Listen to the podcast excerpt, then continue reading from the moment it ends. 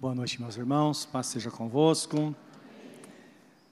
Vamos abrir a Bíblia comigo nesta hora. No livro do profeta Miqueias, capítulo 6, para a nossa leitura.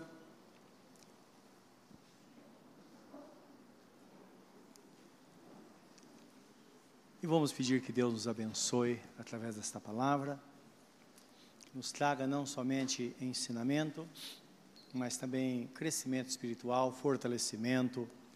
E eu sei que Ele fará isso porque Ele é bom. Como está escrito, a sua misericórdia dura para sempre. Miqueias 6, agora vamos orar. Pai Santo, nós estamos na Tua presença e bendizemos o Teu nome por estarmos aqui nesta noite.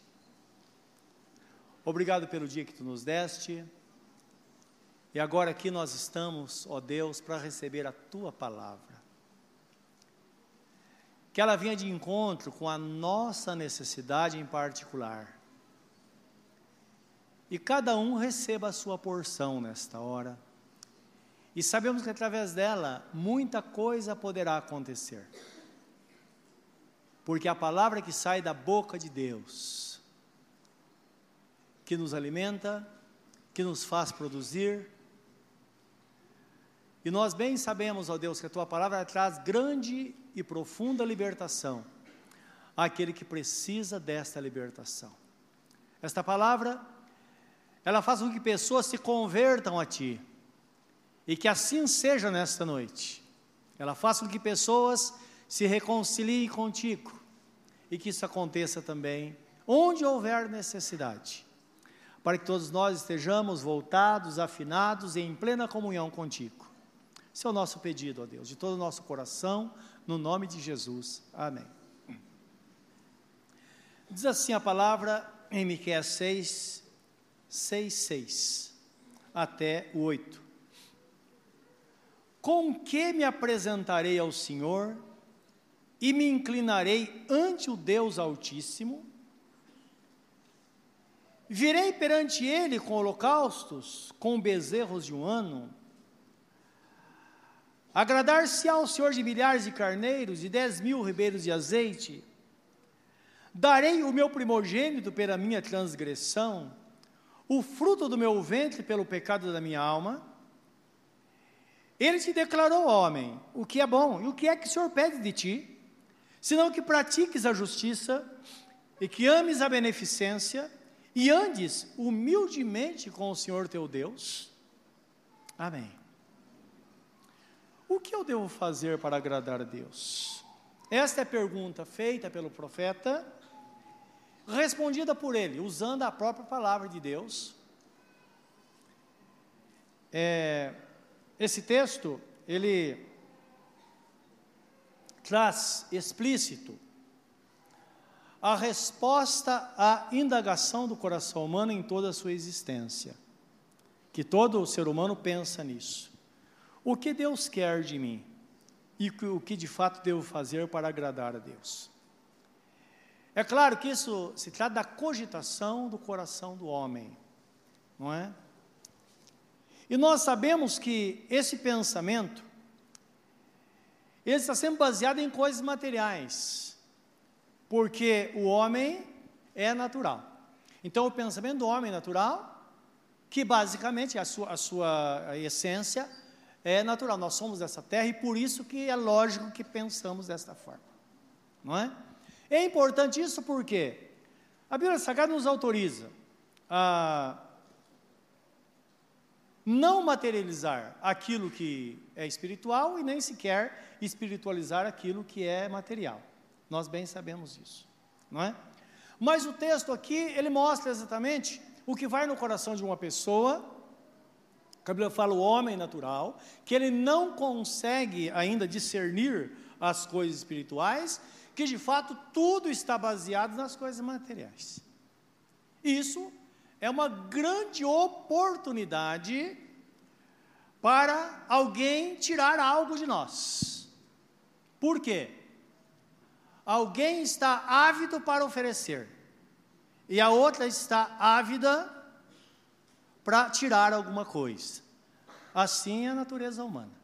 É por isso que, que é importante, quando se ouve a palavra, é importante termos esse cuidado, que foquemos a palavra de Deus, visando a conversão da pessoa para que ela seja uma nova criatura, porque se ela é uma nova criatura, ela passa a ter discernimento das coisas. Se ela é uma nova criatura, ela não tem discernimento. E é por isso que algumas pessoas não se preocupam com isso, não é? Então, baseia todo o discurso sobre coisas materiais para exatamente prender as pessoas e porque exatamente isso que está no coração dela. E nós vemos aqui no texto, ou na, na outro texto que eu vou ver, um texto em 1 Coríntios 2,14 diz assim, só para esclarecer isso. Ora, o homem natural, ele não compreende as coisas do Espírito de Deus, pois lhe parecem loucura, e não pode entendê-las porque elas se discernem espiritualmente. Então, nós que buscamos coisas espirituais precisamos entender que quando fala discernimento, significa ver o mundo do ponto de vista do outro. Esse é discernimento. E para mim, um dos maiores dons que Deus deu à igreja foi o dom de discernimento dos espíritos, que está lá em 1 Coríntios capítulo 12. Por quê? Esse dom é dado ao crente, imagine o crente, ele se converteu, ele não tem muita experiência com as coisas espirituais. Ele não tem discernimento, porque para ele todo mundo é bonzinho. Ele prefere ver Deus sempre em todas as coisas, não é verdade?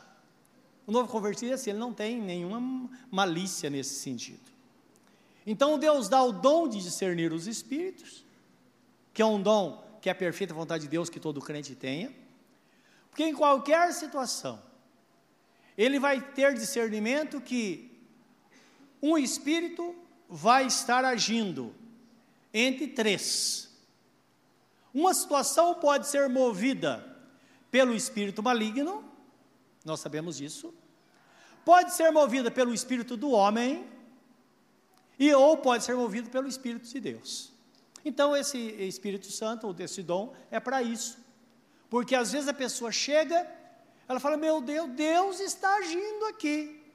Aí o Espírito Santo fala: Não é Deus, é o homem, não é? Mesmo que pareça ser Deus. E nós sabemos que tem muito disso hoje. Você vê algum lugar pessoas tendo arrepio, dando aqueles pulinhos para mostrar que é, está possuído pelo Espírito Santo. Não acredite, isso é uma mentira do diabo porque o Espírito Santo não faz isso. O espírito do profeta é sujeito ao profeta, está em 1 Coríntios capítulo 14. O Espírito Santo é o espírito de paz. Ele não toma ninguém. Agora o diabo toma. O diabo tira a consciência. Só que tem pessoas que não estão possuídas pelo diabo, mas o espírito do homem está ali. E ele tem que fazer acreditar que algo está acontecendo, então a pessoa simula, a pessoa fala, nossa, olha como Deus está agindo, e não é. Por quê? o Espírito Santo ele é pacífico, é cheio de paz. E nós sabemos muito bem, o crente, se prestar atenção, em qualquer situação ele vai ter esse toque de Deus dentro dele. Cuidado, isso não é de Deus. Outra hora, não, isso não é de Deus. O Espírito Santo fala, não, olha, eu estou agindo aqui. Só Deus pode dar discernimento, coisa que o ser humano não tem condição nenhuma. Amém, meus irmãos? Isso na vida cristã é de extrema importância. Você que faz negócio é de extrema importância, não é verdade? Porque o inimigo está aí para ele vem para matar, roubar e destruir. É importante para julgar toda e qualquer situação, para não cair em nenhuma cilada. Muito importante isso. Existem fatos reais. Eu conto aqui de, de um amigo, um conhecido, amigo aquele que anda junto, isso não é, conhecido, o irmão, amado. E ele tinha um grande emprego, e recebeu a boa indenização, e ele queria abrir um negócio. E falaram para ele que posto de gasolina dava muito dinheiro. E ele foi atrás, encontrou um posto o cara vendia um preço muito bom. Só que ele não queria se precipitar, ele foi numa reunião para orar. E tem que tomar muito cuidado em todos os lugares. Essa reunião era específica para pessoas que fazem negócio. tudo que é específico às vezes é perigoso, não é? É igual reunião para arrumar marido ou esposa. É um perigo, não é? E uh, tudo que é específico tem que tomar cuidado, essa é a realidade. Chegando lá, claro, ele estava querendo algo, e todo recebeu oração. Aí um irmão chegou para ele e falou assim: Deus está me falando que você tem algo no coração, faça porque é dele. Ah, o que você faria a respeito de uma palavra dessa? Ele nem pensou duas vezes. Ele foi lá e, para falar com a pessoa que estava vindo depois, ele disse: Olha, já tem um à frente, cuidado, quando falar tem um à frente, sai fora, porque o inimigo faz isso. Se Deus tem algo para você, vai ser seu, pode ter 50 na frente. Então, é tática de vendedor isso. E ele, ah, fechou na hora. Assinou o documento e pagou lá, mesmo na época era 90 mil reais. Ele deu. E já o cara falou, já pode tomar posse, já começou a mexer com as coisas e tal. 15 dias depois, chega o oficial de, de justiça e fala, olha, nós estamos... É, foi lá para tomar o posto, porque o cara tinha uma dívida que estava rolando há muito tempo. Ele não teve nem o cuidado de fazer o levantamento para ver como estava o negócio. E acreditem, era um cara que foi gerente do Banespa por cerca de 20 anos. O tempo que estava fazendo aquela demissão voluntária. Então, um cara entendido, um cara esclarecido, mas lembra, se não houver discernimento, a pessoa mais esperta pode cair. Amém, meus irmãos? Então, da parte de Deus, ele nos alerta e precisamos estar atentos. E ele fala: olha, o homem natural ele não compreende essas coisas. Ele vai pela sua própria, pelo seu próprio instinto e por isso ele pode se machucar. Por isso que fala em Miqueias 6, 6 e 7, quero que você leia de novo, para você ver o que realmente o homem, o homem pensa. Então, essa pessoa vai para buscar a Deus, e ele já vai com o pensamento. O, com que me apresentarei ao Senhor? E me inclinarei ante o Deus Altíssimo. Virei perante ele com holocaustos, com bezerros de um ano? Agradar-se ao Senhor de milhares de carneiros? De dez mil ribeiros de azeite? Darei o meu primogênito pela minha transgressão? O fruto do meu ventre pelo pecado da minha alma? Então percebe que tudo que ele fala está ligado ao ter. Ele quer oferecer aquilo que ele tem, não é? Mas está falando de bens, de coisas que ele pode, desde a coisa mais simples até a pior situação que ele fala de oferecer o filho mais velho para perdão dos seus pecados. Nós bem sabemos que como é que uma pessoa deve se achegar a Deus. O salmista fala num de Salmos a mesma palavra e no final ele diz: Eu tenho que me achegar a Deus com um coração quebrantado e contrito, porque a um coração quebrantado e contrito Deus não desprezará. Então, se alguém quer se chegar a Deus, tem que se despir de tudo e nunca pensar que precisa oferecer algo para Deus antes do seu coração. Porque primeiro é preciso voltar a apresentar-se a Deus com o coração aberto para que Deus possa então operar, não é? Ah, mas é claro, nós somos inteligentes, você deve estar pensando, e agora mesmo o pastor está falando sobre dízimos e ofertas. Dízimos e ofertas é para crente, para pessoas espirituais, pessoas que estão em Deus. Amém, meus amados? Porque a pessoa que não tem Deus está no caminho, é preciso abrir o coração, ser salva, salva para compreender, porque dízimos e ofertas se trata de coisas espirituais, não coisas materiais. E por isso é aplicado somente na vida do crente. Então, é a compreensão que vamos ter da palavra do Senhor, que Deus nos esclarece nesta noite. O que de fato Deus pede de nós? No versículo 8, nós vemos de uma forma enfática o profeta transmitindo literalmente as palavras do próprio Deus. Ele diz assim: Ele te declarou homem. O que é bom e o que é que o Senhor pede de ti, senão que pratiques a justiça e ames a beneficência e antes humildemente com o Senhor teu Deus. Você pode ver que tem a, interrogação no final, porque na verdade o nosso Deus aqui ele não está ensinando, ele está dizendo: você não sabe disso, porque esta palavra foi dada ao povo de Israel, e o povo de Israel tinha a palavra na mão, como nós temos. Então eles deveriam saber. Por isso que ele diz: olha, Deus não te declarou isso, que você deve de fato, para agradar a Deus, você deve praticar a justiça, amar a beneficência e andar com humildade diante do seu Deus. Ora, o que significa praticar a justiça. Só pode praticar a justiça uma pessoa justa. Perante Deus, sim. Quando Deus sabe praticar a justiça, está falando uma pessoa injusta, ela é injusta porque ela pratica a injustiça. Uma pessoa justa, ela pratica a justiça porque ela é justa. Só que nós vamos ter um grande problema. A Bíblia Sagrada fala no Salmo 14, no versículo 2, que Deus olha do céu para ver se encontra uma pessoa justa sobre a terra. Então percebam, Deus está olhando para pessoas que realmente não são salvas, não têm Jesus, e Ele está procurando para ver. Então Ele está é, tendo esta, esta, esse cuidado e falando conosco para mostrar a necessidade de um Salvador que todos têm, não é? E ele diz: ele não encontrou nenhum justo, sequer nenhum, porque todos estão longe de Deus, destituídos da graça de Deus, não há ninguém que faça o bem, nenhum sequer.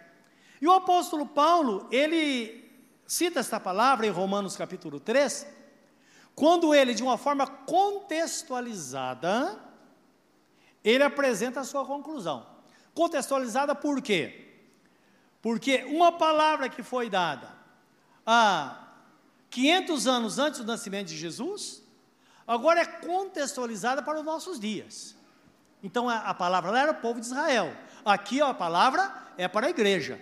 A mesma palavra trazida de uma forma contextualizada dentro do tempo que nós estamos vivendo. E no capítulo 13 de, de Romanos, eu fiz aqui, eu sintetizei dois versículos e parafraseei. Então, porque é, todo um, um, contexto que envolve esse texto. Eu peguei o, o versículo 9, 23, que resumi desta forma: Não há nenhum justo sequer, por causa do pecado, todos foram destituídos da glória de Deus. Porque, na verdade, o sumo do, do texto é esse: todos pecaram e todos estão destituídos da glória de Deus. E não há nenhum justo sequer por causa disso. Esse é um retrato da humanidade longe de Deus, pessoa que não tem Deus, o homem natural que a Bíblia Sagrada apresenta. Isto é, são maus, por isso praticam a maldade. Ou se não praticar a maldade, elas não podem fazer o bem. Jesus explica isso quando ele fala das palavras que nós falamos, ele diz assim: não se pode jorrar água doce de uma fonte salgada e vice-versa. Outra, olha, ele diz: uma, uma, uma, uma, é, vamos citar uma fruta do nosso tempo aqui. Um pé de laranja não pode produzir uvas. Por quê? Cada um produz aquilo que tem. Ele fala assim: o homem mau não pode produzir coisas boas, e homem bom não pode produzir coisas ruins dentro do propósito aqui estabelecido pelo Senhor nosso Deus. Mas aquele que crê em Jesus, sendo uma pessoa injusta, pela fé em Jesus, ela pode ser justificada, isso é a justiça atribuída a ela. E aqui nós vemos que é o resultado do sacrifício de nosso Senhor Jesus Cristo, chamado sacrifício vicário, que é o sacrifício substitutivo, nós falamos muito na ceia isso, precisamos ter consciência disso, que Jesus, Ele assumiu o nosso lugar, para que fôssemos justificados crendo nele, não pela nossa própria justiça, mas pela justiça dele. É interessante isso, que nós cremos nele, as obras da justiça que nós não conseguimos praticar, a princípio não poderá ser atribuído porque nós não praticamos justiça, mas agora com pessoas justificadas, através do seu Espírito Santo que habita em nós, começa então a se despertar o desejo de fazer aquilo que é certo. Onde acontecem as grandes libertações. Não sei se aconteceu com você isso. Mas quando me converti, eu tinha uma boca suja, como a maioria dos homens tem. E me lembro que, é, no dia que me converti, eu nunca mais consegui falar um palavrão. E já fazem 45, 40 anos ou mais, bem mais, eu tinha é, 19 anos quando tive realmente uma experiência muito grande com Deus. Por quê? Exatamente por causa disso. Que a, a princípio nós somos declarados justos. A partir daí, as obras da justiça começam a acontecer, não é? E por isso que é isso que Deus espera de nós. E uma vez sendo justificada, a pessoa agora então ela tem condição de praticar a obra da justiça. E perceba, por isso que a Bíblia Sagrada fala que ninguém pode ser salvo pelas obras. Há um equívoco, aquelas pessoas dizem, não, eu vou ser salvo pelas obras. Não, pela graça sois salvos por meio da fé. Isso não vem de vós, é dom de Deus, não vem por obras para que ninguém se glorie. Não é isso? Está escrito em Efésios capítulo 2, versículo 8. Mas agora, uma pessoa justificada, uma pessoa salva pela fé, ela é transformada, porque é colocado nela o Espírito Santo de Deus, e começa a haver uma obra de redenção na vida desta pessoa, e a partir daí, esta pessoa agora, ela começa a praticar obras. Então a pessoa pratica obras porque é salvo, isso é que Deus espera. O homem não é salvo porque pratica as obras, mas pratica as obras porque é salvo. Dá para entender isso? Primeiro Deus transforma e depois fala: agora você pode fazer, você tem condição de fazer isso. Agora, essa é a minha exigência. Romanos 3, 24 a 26 é um texto bem conhecido. Lembra que li na C esse texto? Quando está falando da justificação. Lembra que nós lemos no momento especial, porque nós estávamos discorrendo sobre aquele texto que fala da dificuldade que o crente tem de se declarar justo, não é? Então sempre, olha, eu sou miserável pecador, eu sou isso. Não é verdade. Nós éramos, agora estamos em Cristo, somos justificados. Esse é o papel que todo mundo, que o crente deve assumir, uma vez estando em Cristo. E aqui a palavra diz assim: sendo justificados gratuitamente pela sua graça, pela redenção que há em Cristo, ao qual Deus propôs para propiciação pela fé no seu sangue, para mostrar na sua justiça, para mostrar a sua justiça pela remissão dos pecados dantes cometidos, sob a paciência de Deus, para demonstração da sua justiça nesse tempo presente, para que seja justo e justificador daquele que tem fé em quem? Deus, ele é justo e agora ele é justificador daqueles que têm fé em Jesus. Então, obra do próprio Deus. Por isso que fala, segundo aos Coríntios 5, 5 17, que fala, se alguém está em Cristo, é nova criatura, as coisas velhas já passaram, eis que tudo se fez novo. Termina no versículo 21 dizendo que tudo isso foi feito por Deus que nos deu também o seu Espírito Santo. É obra dele. Essa obra de redenção é obra completa. Portanto, Somente aquele que se converte a Cristo pode satisfazer a justiça divina. Esta é a razão por que está escrito na Bíblia Sagrada, em João capítulo 3, 35, que se alguém tem o um filho, terá a vida. Mas se alguém não tem um filho, não verá a vida, mas sobre ele permanece a ira de Deus. Porque de fato é uma pessoa que é vista aos olhos do Pai como uma pessoa pecadora digna de morte, porque Jesus morreu por ela, mas ela não aceitou o pagamento. Então aí já dá para entender o porquê da perdição eterna e da vida eterna, onde entra a justiça de Deus. Ele fez tudo. E nós aceitamos ou não aceitamos. E é por isso que na vida cristã, meus irmãos, não adianta ficar em cima, do muro. Só existe dois caminhos: ou a pessoa é, ou a pessoa não é. Quem não decide, entende-se que ela não é. Porque é preciso realmente crer, como está escrito em Romanos 10, 9 e 10, se com teu coração creres no Senhor Jesus. E com tua boca confessares que Deus o ressuscitou dentre os mortos, será salvo, porque com o coração se crê para a justiça, e com a boca se confessa para a salvação, e todo aquele que nele crê, jamais será confundido. Porque não há diferença entre judeu ou grego, isto é, não há diferença entre o mundo religioso e o mundo secular, porque Deus é um só, e Ele é Senhor de todos, por isso que aquele que invocar o nome do Senhor, está no versículo 13, todo aquele que invocar o nome do Senhor será salvo. Então, falando desta relação, temos com Deus. Romanos 5,1 fala desta relação, dizendo: sendo, pois, justificados pela fé, em Jesus, temos paz com Deus por meio de nosso Senhor e Salvador Jesus Cristo. Mais uma vez devemos lembrar, somente através de Jesus é que nós podemos ter essa relação com Deus e ter paz com Deus e não estarmos debaixo da ira. Somente através de Jesus. E é importante o tempo que nós vivemos, porque se coloca tantas coisas, não é? Junto com Jesus, mas ele fala: Eu sou o caminho, a verdade e a vida, e ninguém vem ao Pai a não ser por mim, e ponto final. O apóstolo São Pedro fala em Atos 4, 12, ele diz assim: Porque debaixo do céu não existe nenhum outro nome dado entre os homens através do qual devamos ser salvos, a não ser Jesus. Pense qualquer nome, não existe, só Jesus. Porque ninguém subiu ao céu, senão aquele que do céu desceu, isto é, Jesus Cristo, Salvador. Isso é palavra do próprio Senhor que eu estou repetindo apóstolo Paulo escreve a, a Timóteo dizendo assim: porque não existe nenhum outro mediador entre Deus e os homens, a não ser Jesus Cristo, homem. Guarda no seu coração isso. Não adianta botar a mãe de Jesus, não adianta botar os irmãos, não, não adianta.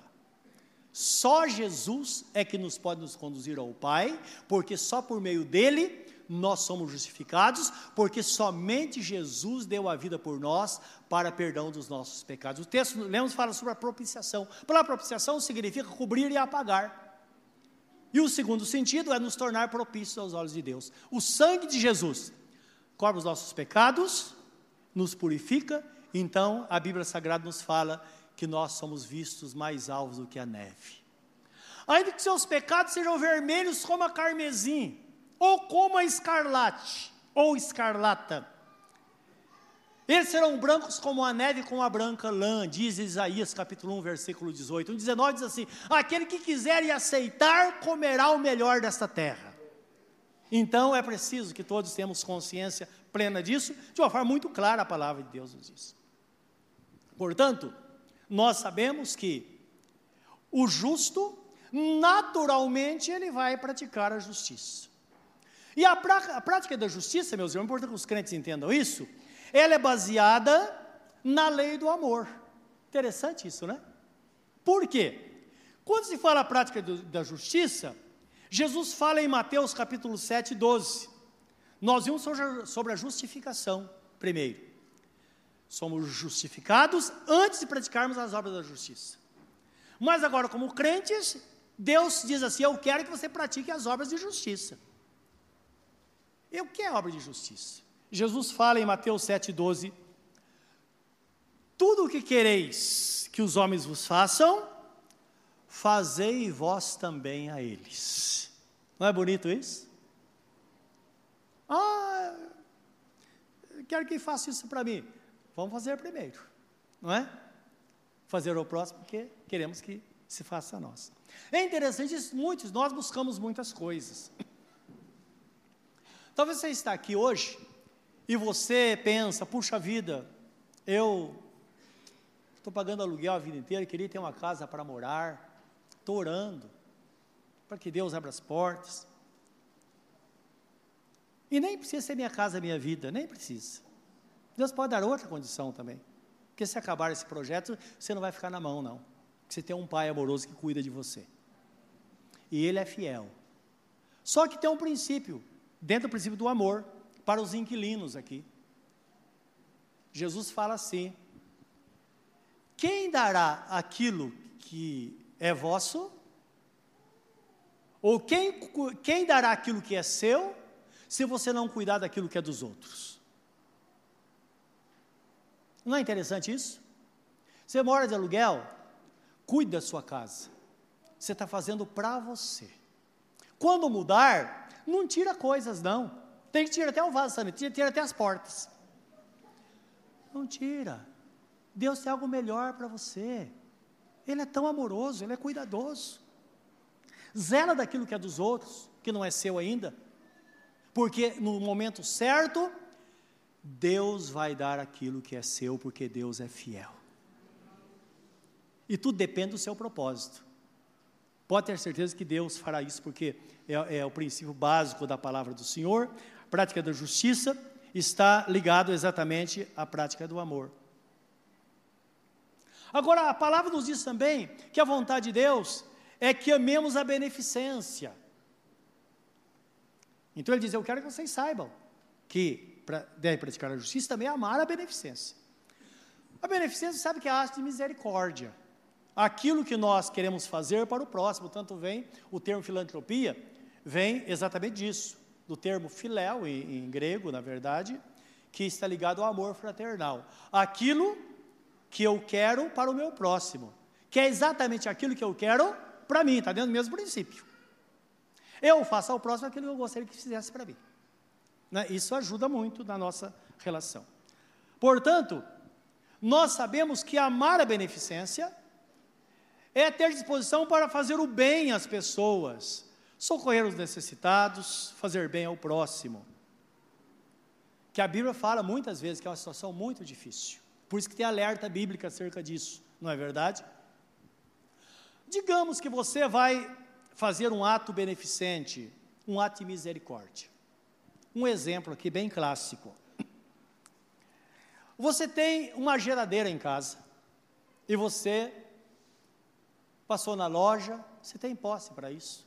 Se vê uma geladeira nova, você fala: puxa vida, vou comprar essa geladeira. Você chega em casa, alguns colocam a plaquinha: vende-se uma geladeira. Um conselho de crente: não faça isso. Isso vai trazer azar para a sua vida. Abençoa alguém. Se Deus deu condição para você comprar algo, abençoa uma pessoa com isso. Só que você tem que saber que uma pessoa que não tem uma geladeira, provavelmente você vai ter que levar a geladeira na casa dela e deixar instalada, concorda comigo? Por isso que a Bíblia Sagrada fala que aquele que exerce misericórdia deve ser misericórdia com alegria, diz no, no, livro de Romanos, parece capítulo 12, versículo 7, se não me falha a memória, 7 e 8. Então, alerta, não é fácil. Mas você fala o seguinte: eu vou doar essa geladeira, aí doa, vai lá.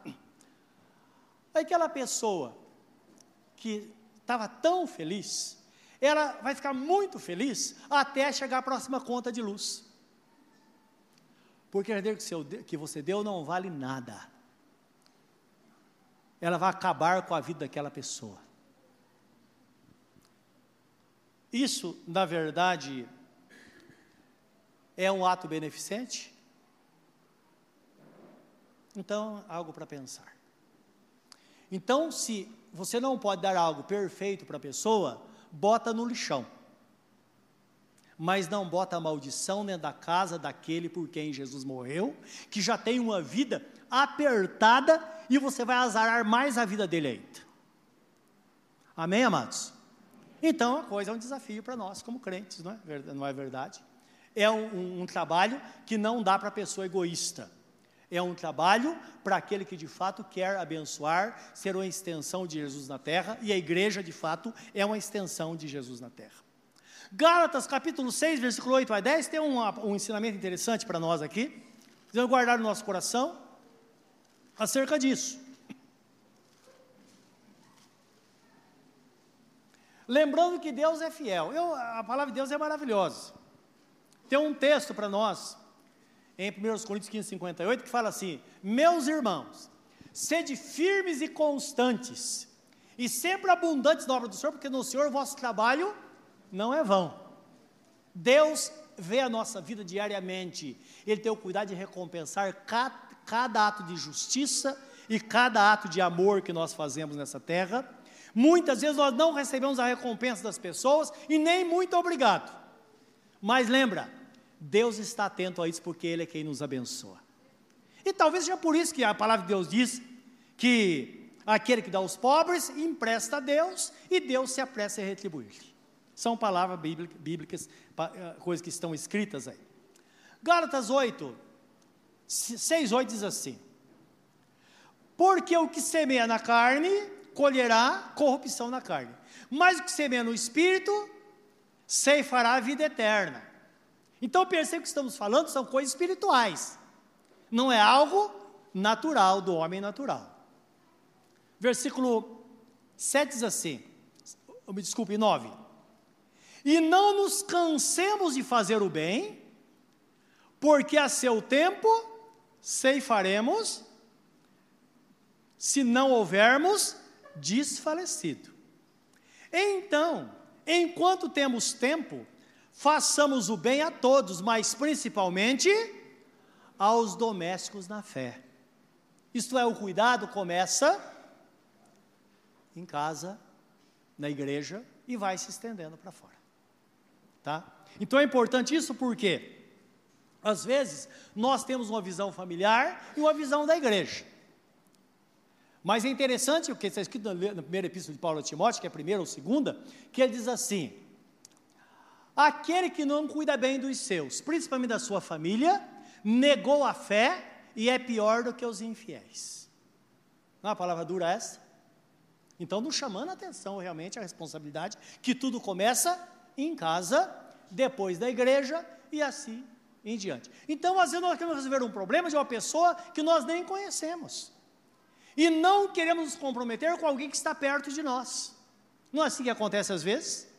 Então, com discernimento, nós vamos ter essa direção, porque o amor é o segundo mandamento dado por Deus. Jesus fala isso.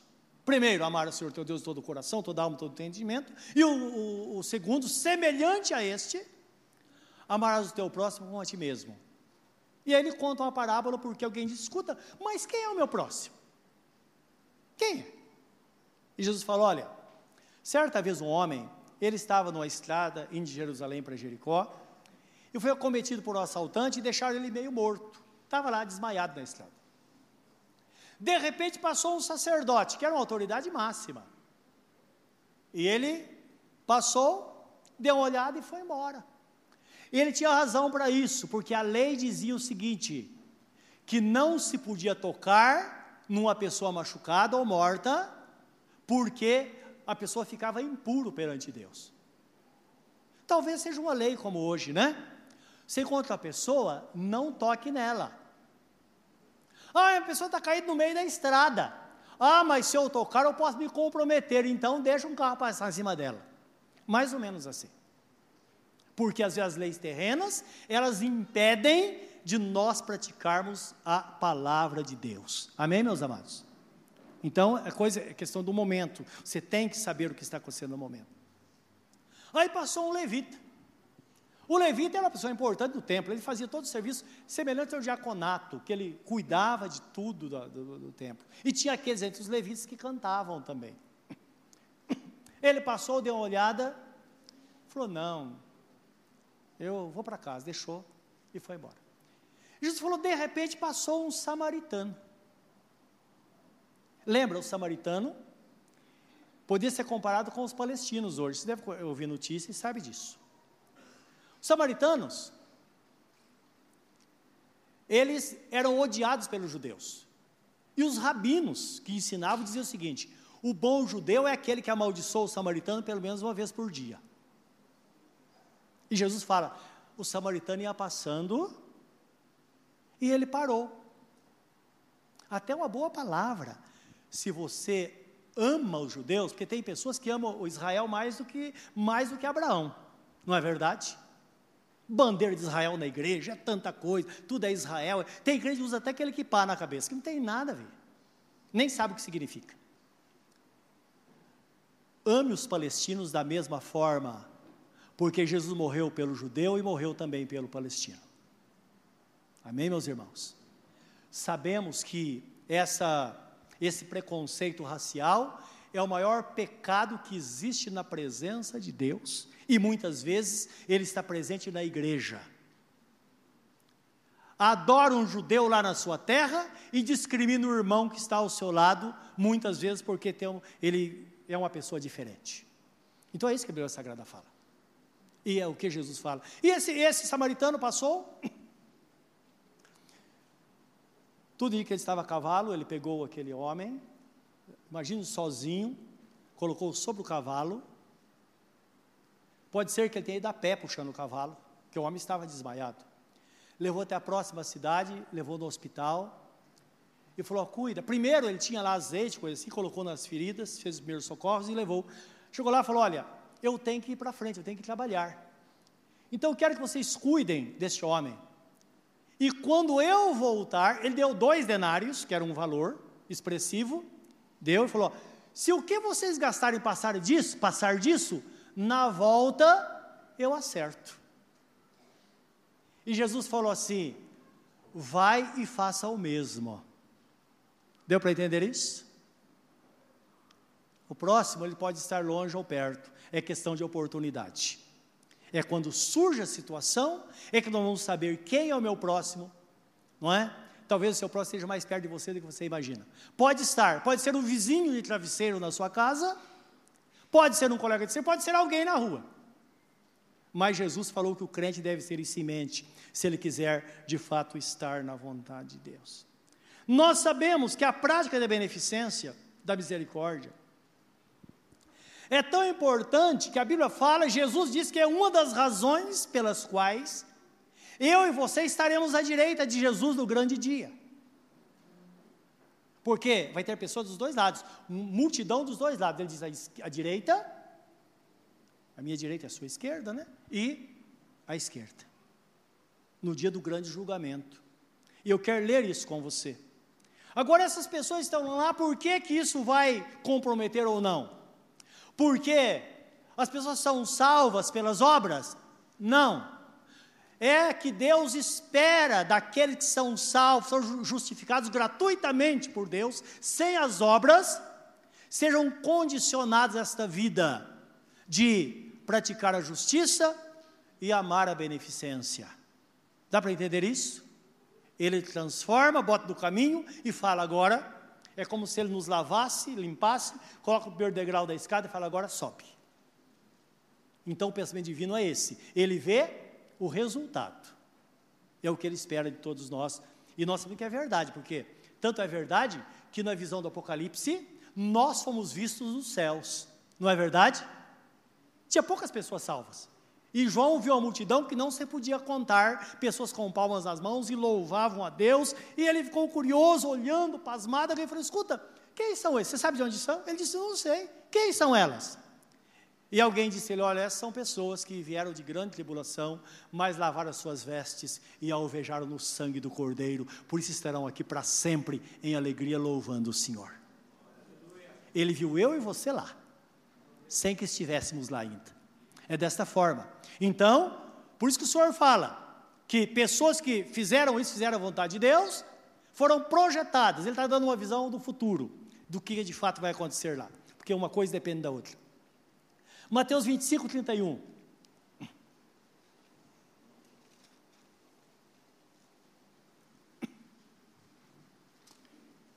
Então Jesus está falando um sermão profético no Monte das Oliveiras, ensinando, falando do final dos tempos. E ele fala assim: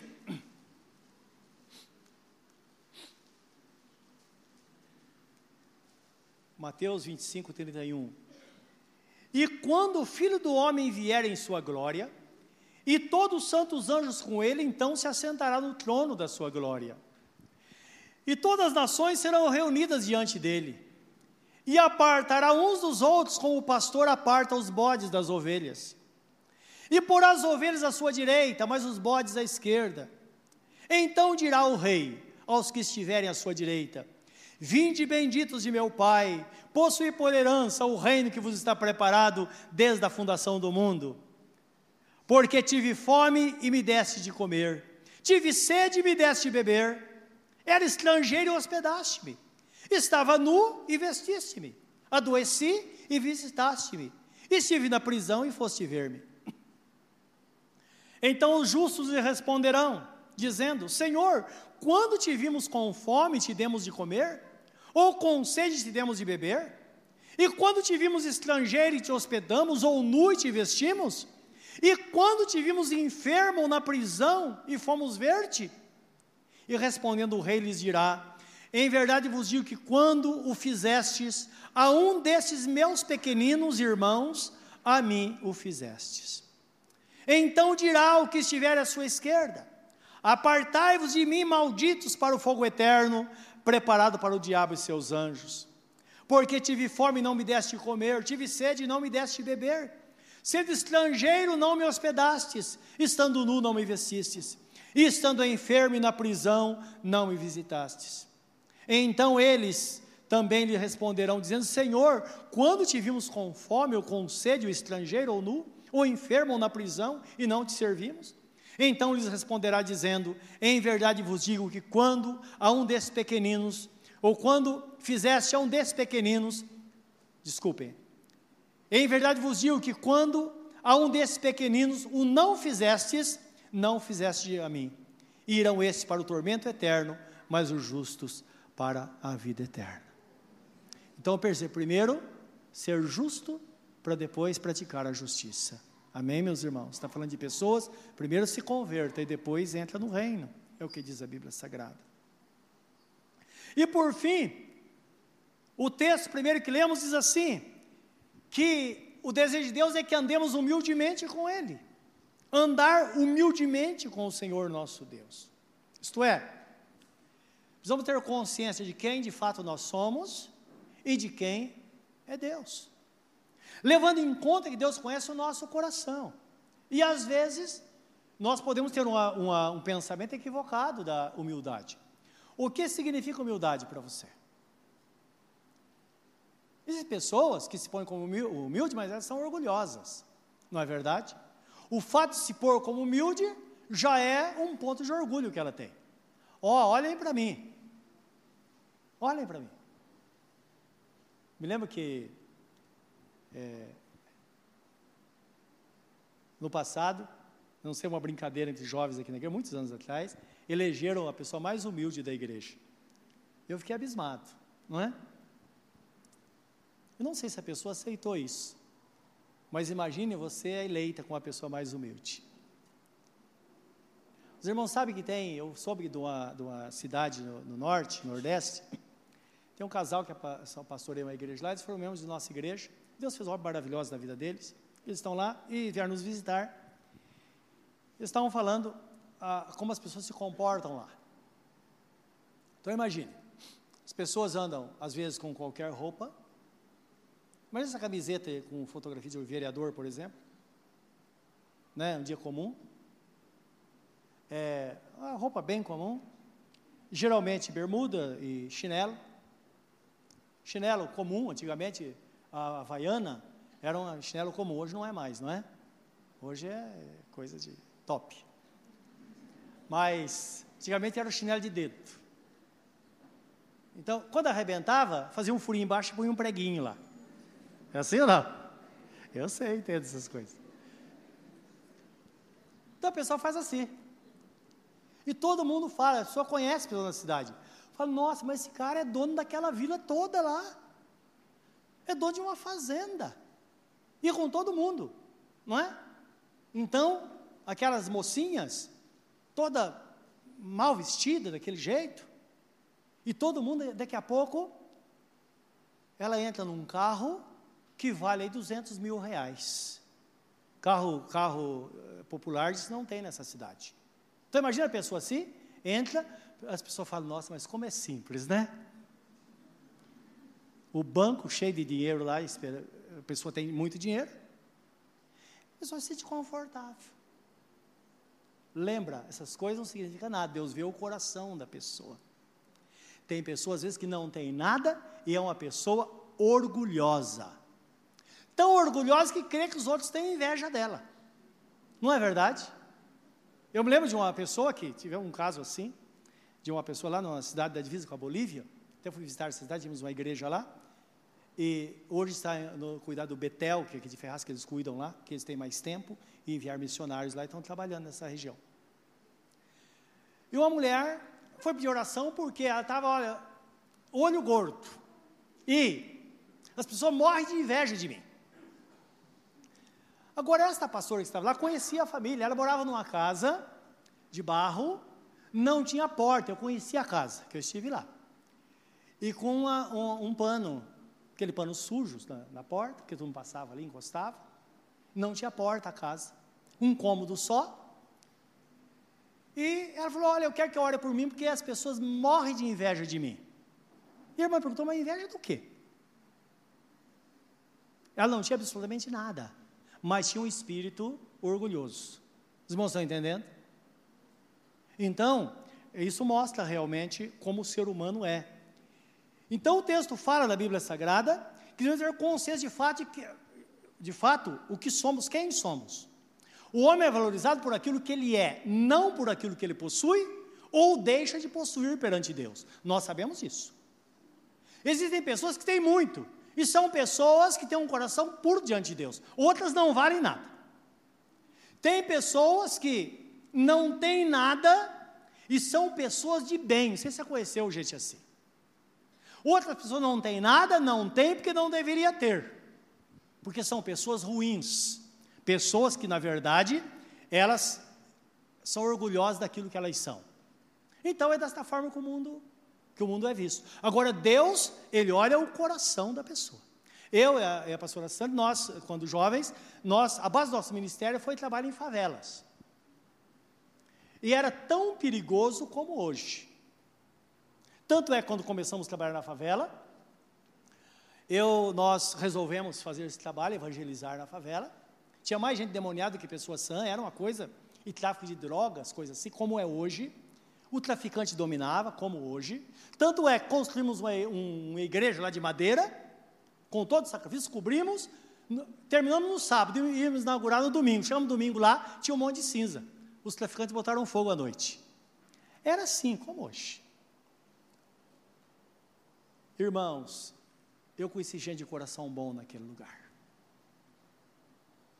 Quantas vezes tomamos café com pessoas, aqueles barraquinhos cobertos com, com, com lona, com bloco em cima para não cair, não é? ou aquela telha brasilite fininha. Então, ali era um cômodo, dormia dez pessoas ali, porque as pessoas têm um coração grande. Então, vem, depois vem um parente, vem outro, vem todo, cabe todo mundo ali. E eu me lembro a alegria deles quando a gente chegava. Todo dia tomava dia de culto, domingo às duas da tarde, fazia o culto, depois tinha um cafezinho por a gente tomava café com eles. Pessoas de Deus. Então, hoje eu entendo por que, que Jesus tinha uma afinidade tão grande com as pessoas pobres. O homem é valorizado por aquilo que ele é. Não importa se ele tem ou não tem. Então, isso precisamos guardar no nosso coração. Então nós nos colocamos no nosso lugar. Mas também, uma vez se colocando no lugar, nos colocando no lugar, nós vamos entender quem é Deus, porque tem pessoas que acham que são deuses. É verdade ou não é? Então Deus é Deus e nós somos homens. Precisamos ter consciência disso e saber que essa relação é uma relação certa e coerente. O Salmo 100 nos dá uma demonstração disso do sentimento que deve ter aquele que se achega a Deus. Eu quero que você leia comigo essa palavra, já fechando esse, essa, essa palavra desta noite, trazendo esse ensinamento para nós. Então, Deus é Deus, e o homem é homem. Por que precisamos saber disso? Porque muitas pessoas se convertem e elas querem entrar numa dimensão espiritual. De, disso veio o termo, eu não sou deste mundo, não é verdade? Então a pessoa tem aquela questão, não, todo mundo tem que ver com uma pessoa espiritual. Meus irmãos, isso é antibíblico. Certa vez, tem um, um personagem bíblico, bíblico, não, cristão, Santo Agostinho, que viveu mais ou menos no ano 350, mais ou menos, é isso? da igreja cristã. E ele é um, foi um dos maiores filósofos da igreja cristã. E cá entre nós, as pessoas mais poderosas da terra, os maiores filósofos, foram cristãos. E acredite se quiser, as pessoas mais ricas do mundo também foram cristãos. E as pessoas mais pobres do mundo também é constatado que foram pessoas cristãs. Então, Deus ele está no coração das pessoas. É a pessoa quando ela percebe quem de fato ela é. E ele faz a seguinte observação: ele teve uma mudança extraordinária, era um homem perdido. Perdido. Se converteu de jovem, parece tinha 20 e poucos anos de idade. E vivia, vivia longe de Deus. E ele chega a seguinte conclusão: ele diz assim, falando de Jesus, que Jesus era tão humano, tão humano, que só podia ser Deus. E é verdade que a Bíblia mostra isso. Por que que Jesus, ele deixava de uma forma, é, como diria, de uma forma que não deixava dúvida de que de fato ele era Deus, pela sua humanidade. Olha como ele se relacionava com as pessoas, como ele entendia as pessoas, como ele separava o pecado do pecador, lembra disso? Então ele fala: era tão humano que só podia ser Deus, e nós vemos as características de um crente, um crente espiritual, que ele vai ser mais humano do que ele era antes. Tão humano que quando o vizinho tiver dificuldade, ele sabe onde bater, é verdade ou não é? Porque ele é humano. E o Salmo 100 fala disso, né? dessa, dessa separação.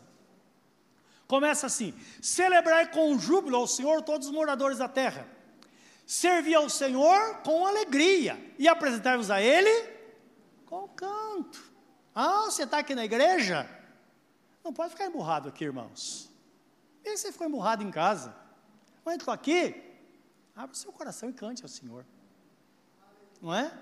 Ah, o culto ao Senhor não combina com isso. Aquela pessoa sisuda que, não é? Parece que. Não. Serve ao Senhor com alegria, apresente-se a Ele com um cântico. Sabei que o Senhor é Deus. Foi Ele, não nós, que nos fez, que nos fez povo seu e ovelhas do seu pasto. Está com Jesus porque Ele te chamou, Ele trouxe você para a presença dEle. Caso contrário, não estaria aqui. Por isso que ele fala: Não fostes vós que escolhestes a mim, mas eu vos escolhi e vos nomeei para que vades deis fruto e o vosso fruto permaneça, a fim de que tudo quando pedis ao Pai meu nome, Ele vos conceda. Então, nós fomos escolhidos, chamados pelo Senhor e atendemos ao chamado. Entrai pelas portas dele com louvor, em seus atos com hinos, louvai-o e bendizei o seu nome. Porque o Senhor é bom e eterna a sua misericórdia, e a sua verdade estende-se de geração em geração. Então, esta forma, na visão de Deus, o que Ele espera de nós. Então, falando de discernimento, Discernimento é ver as coisas do ponto de vista do outro. Então aqui nós somos chamados a ver as coisas do ponto de vista de Deus. Como é que Deus olha para nós? Como ele olha pra, quando ele olha para nós, o que ele vê em nós? Ele projetou algo. Em que pé nós estamos? O que nós, o que nós, o que nós já alcançamos, não é? O que é que ele pede de nós? E o que devo fazer para agradar a Deus, para fazer a vontade do Senhor? E ele fala: Olha, eu te declarei homem, Quer me agradar? Pratique a justiça. Talvez você não tenha conseguido fazer muita coisa, mas está no caminho, vai, vai terminar. Às vezes demora um pouco, mas está escrito: aquele que começou a obra em vós é poderoso para terminar até o dia de Jesus Cristo. O importante é não se decepcionar, não voltar atrás. Você faz uma vez, não dá certo, a tendência é largar. Imagine que você tem um armário em casa, ele está bonitinho, porque tem gente que cuida dos móveis, uma maravilha não é? Aí Deus te deu um, uma nova situação, você presenteou alguém com aquele móvel. Um belo dia você vai visitar essa pessoa e o móvel está na chuva. Você fala que receber de uma coisa? Não vale a pena ajudar as pessoas. Não é verdade? E Deus fala: não, não faça isso não. Essa pessoa fez isso, mas o outro vai cuidar melhor. Continua. Continua por quê? Quando estamos fazendo, nós pensamos que estamos só beneficiando o outro, mas nós estamos sendo beneficiados diante do Senhor e garantindo o nosso lugar à direita do nosso Senhor Jesus Cristo. Ele está com a coroa lá nos esperando. Portanto, como diz a palavra de Deus, façamos o bem a todos, sejamos justos, é, façamos ou pratiquemos a misericórdia e, acima de tudo, tenha um coração voltado para Deus. Tenha temor de Deus no seu coração. Deixe Ele ser o Senhor da sua vida. Talvez nesta noite você esteja aqui e você sabe que Jesus não governa a sua vida, porque você nunca permitiu que Ele fizesse. Nesta noite você pode dizer: Senhor, entra no meu coração. Vai ter uma surpresa que Ele mesmo fala: Eu estou batendo há muito tempo. Se você abrir a porta, eu entrarei na sua casa farei uma grande obra na sua vida, farei de você uma nova criatura, vou colocar você no caminho E aí você vai crescer na graça e no conhecimento do Senhor. Quando o Senhor voltar, a obra vai estar completa na sua vida. Ele vai te levar para a eternidade e vai botar a coroa na sua cabeça. Vai dizer: Filho, entra para o gozo do teu Senhor, porque esta bênção está preparada para você desde a fundação do mundo. Curva o seu semblante na presença de Deus neste momento. Pense nesta palavra.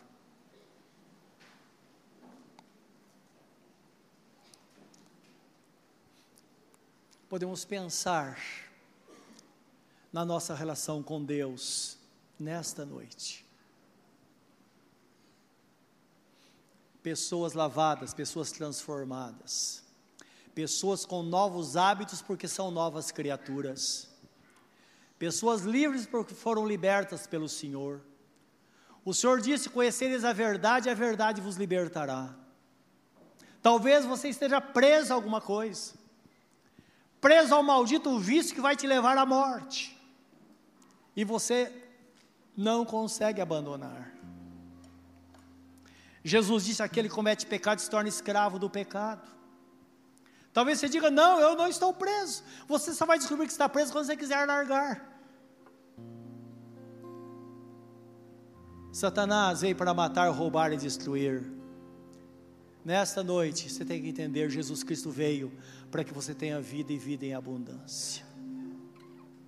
Você pode se converter ao Senhor, mudar de direção, entregar de fato sua vida a Deus nesta noite.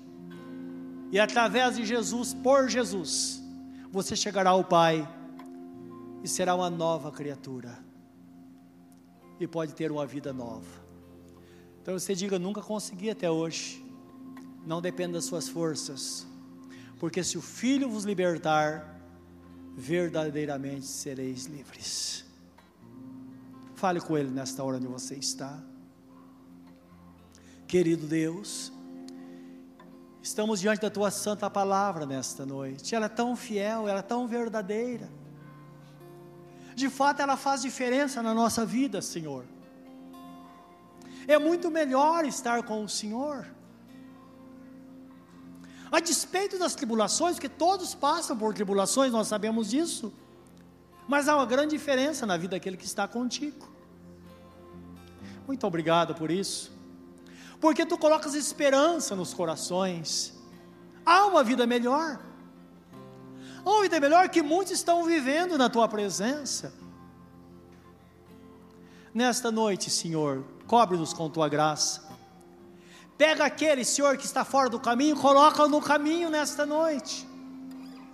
Haverá uma conversão mediante uma entrega, e certamente esta pessoa será conduzida na direção, na graça e na proteção do Senhor. Vai ver uma vida de fé, uma caminhada olhando para frente, olhando às vezes para o invisível Oh Deus, mas se nós olharmos para frente com os olhos da fé, nós vamos nos ver no céu com palmas às mãos, vitoriosos exaltando o teu nome. É o Senhor nos projetando para o futuro. Assim será lá. E o futuro passa tão depressa, Senhor. Ele chega tão depressa, porque o presente é muito rápido. Pai Santo, nesta noite, recebe, recebe cada um no teu reino e derrama a tua graça sobre cada um de nós, preparando-nos para a eternidade, em nome do Senhor Jesus. Amém, Senhor.